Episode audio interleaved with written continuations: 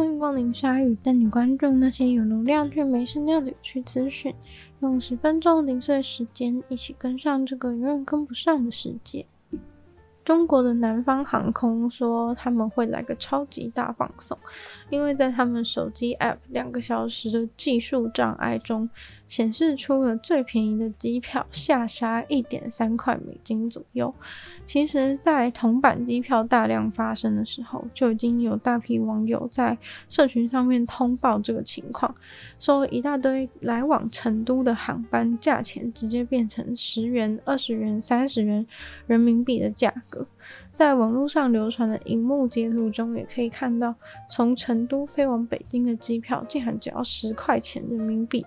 平时的价格大概落在四百到五百人民币之间。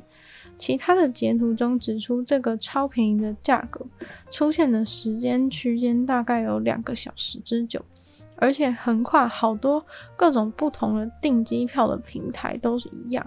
虽然显示这个铜板价格，但是当然在结账的时候，大家都知道买机票后面还是会需要有要负担至少一百一十块人民币的机场税啊和燃料税等等，所以并不是说真的可以用十块、二十块、三十块买到这个机票。不过就算加上这个价格以后呢，这个价钱还是可以说是史上最低价了吧。结果这起大放送事故结束后，中国南方航空就接受了自己发生的错误，所以所有买到这些铜板机票的人都可以拿到这一张简直像不用钱一样的机票，快乐搭着飞机往返成都了。纽西兰因为地理因素有很多特别的动物，而今年被选上了这一只鸟，长相也非常的独特又可爱。不过，竟然是因为知名喜剧演员 John Oliver 在他节目上的一些宣传，所以把他推上了这个冠军宝座。之前也跟大家提过类似的鸟类选拔比赛，不过这一次可是纽西兰世纪之鸟的选拔。而我们遥遥领先的冠军就是这个冠屁体澳洲亚种，它跟第二名之间拉出了一个超大的差距，获得了超过二十九万票。澳洲冠屁体完全就是一只黑马，一开始的时候排名还很后面，不过渐渐的有人注意到它特别的长相，还有独特照顾子女的方式。跟常常呕吐的倾向，这个呕吐的倾向意外成为这只鸟的一种萌点，让非常多人很喜欢。纽西兰的国鸟则是获得了第二名，总共拿到了一万两千九百多票，跟二十九万票的澳洲冠屁体真的是完全无法比较。第三名则是一种巨大的鹦鹉，常常被说是全世界最聪明的鸟类之一。跟第二名相差不远，一万两千六十票。鸟类的外貌多彩多姿，是很多人喜欢赏鸟的原因。但除此之外的鸟类还有其他的魅力特质，是大家很有兴趣的。主办单位表示，冠屁体很有特色，会被选出来并不奇怪。但最惊讶的，果然还是这个 John Oliver 他节目所带来的一个效果。结果导致他们这个线上投票系统直接被这些粉丝灌爆当机。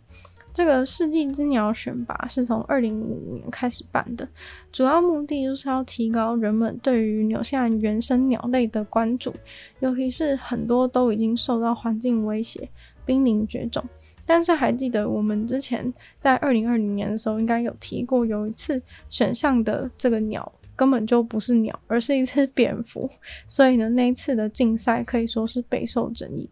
不过这一次的冠屁体澳洲亚种倒是实至名归，因为近年来它的数量真的是不断的下降，所以这般透过比赛成为众所瞩目的焦点，希望能够借此呢对保育澳洲冠屁体有所帮助。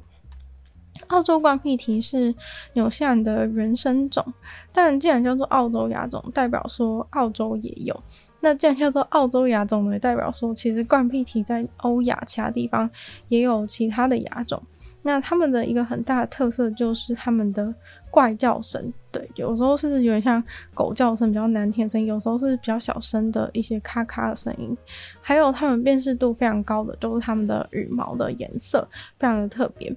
这种水鸟的游泳和潜水的能力也超级强，就算是呢刚刚才孵化的小屁体，也是游泳潜水的高手。但很可惜的是呢，这种感觉这么酷的鸟类呢，在十九世纪英国统治的时期，遭到大量的猎杀殆尽，直到今天，现在数量都还是回不来。鸟类团体认为，现在数量可能在纽西兰不到一千只，在澳洲的情形也没有比较乐观，两个地方加起来可能也不到三千只。于是呢，John Oliver 在节目上还有另外一个人一起穿上这个冠屁体的玩偶装，结果真的引起了全球非常多地方对于澳洲冠屁体的关注。超过四十年前，一位名为法洛克的太空科学家还有地理学家，他提出了一个关于人面狮身像是怎么形成的假说。他觉得，在古埃及人把它细细的雕刻成栩栩如生的样子之前，风感觉才是最主要的艺术之首。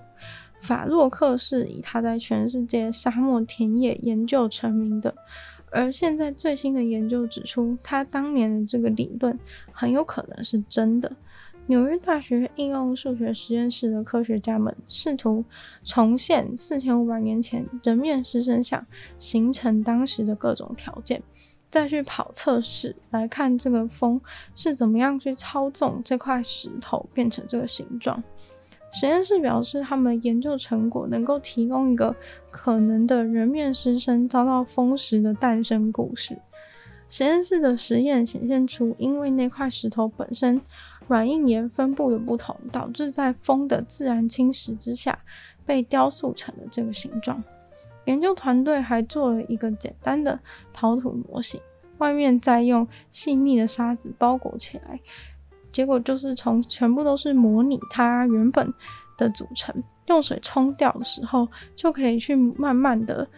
演练出被封死的状态。根据人面狮身像的组成成分，研究团队使用了硬的、不会腐蚀的这种无特征软陶土作为最中心的模拟，在缓慢的水汽一直流过的过程中，就可以看见整个东西真的慢慢的形成那个狮子的形态。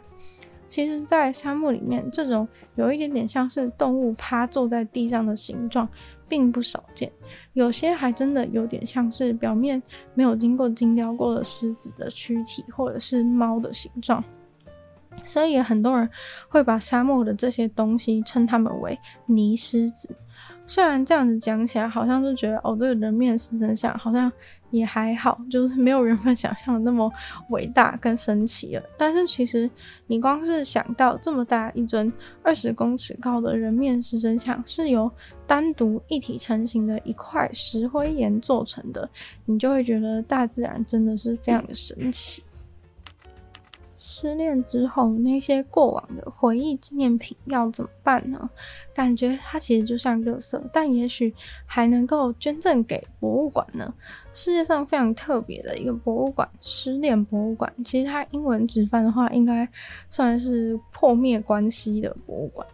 一间在克罗埃西亚，一间位于美国洛杉矶。大部分的人在失恋后，其实都不太想要再逼自己去面对这个悲伤的事实，让自己再次的触景伤情。但是，这个失恋博物馆的创办人，就是在他和自己的伴侣分手以后呢，就在二零零五年的时候开办了这间博物馆，里面放的全部都是他跟那位对象在他们破灭感情中当时的点点滴滴。而随着时间的发展，现在失恋展里面呢，不只会放他们原本的东西，也有增加了很多别的情侣捐赠的分手物品。也许你不知道，但他其实来台湾展过。现在听起来你可能会觉得又不是什么知名人士，谁会想去看他跟他的前对象分手前留下来的东西，还把他们当成文物一样摆放？就算呢，再加上其他陌生情侣分手后的东西，还是感觉很搞笑诶。但是据说有很多人实际去看展以后，都觉得那些东西搭配上一段又一段催泪的故事，非常有代入感，也跟着一起多愁善感了起来。当中有一件非常刻骨铭心的是，竟然有人摆了一件婚纱。那既然这婚纱摆在这边的话，想当然这个主人最后是没能结婚。而这个婚纱背后的故事可说是还蛮凄惨的，因为呢，他的原因没有结成婚的原因，竟然是因为他的伴侣远赴沙场去打仗了。今天的鲨鱼就到这边结束了，再次感谢这边赞助会员大龄男子郑什么毛黑牡丹还有 ZZ，都希望其他愿支持鲨鱼创作，可以想要找到配上连接。那如果喜欢这期节目的话呢，记得多分享出去，或在播 Podcast 帮我留星星写下评论。那如果有时间的话呢，可以收听我另外两个 Podcast，其中一个是女友的纯粹不理性批判，另外一个是听说动物。就希望鲨鱼可以在每周日四跟大家相见，那么下次见喽，拜拜。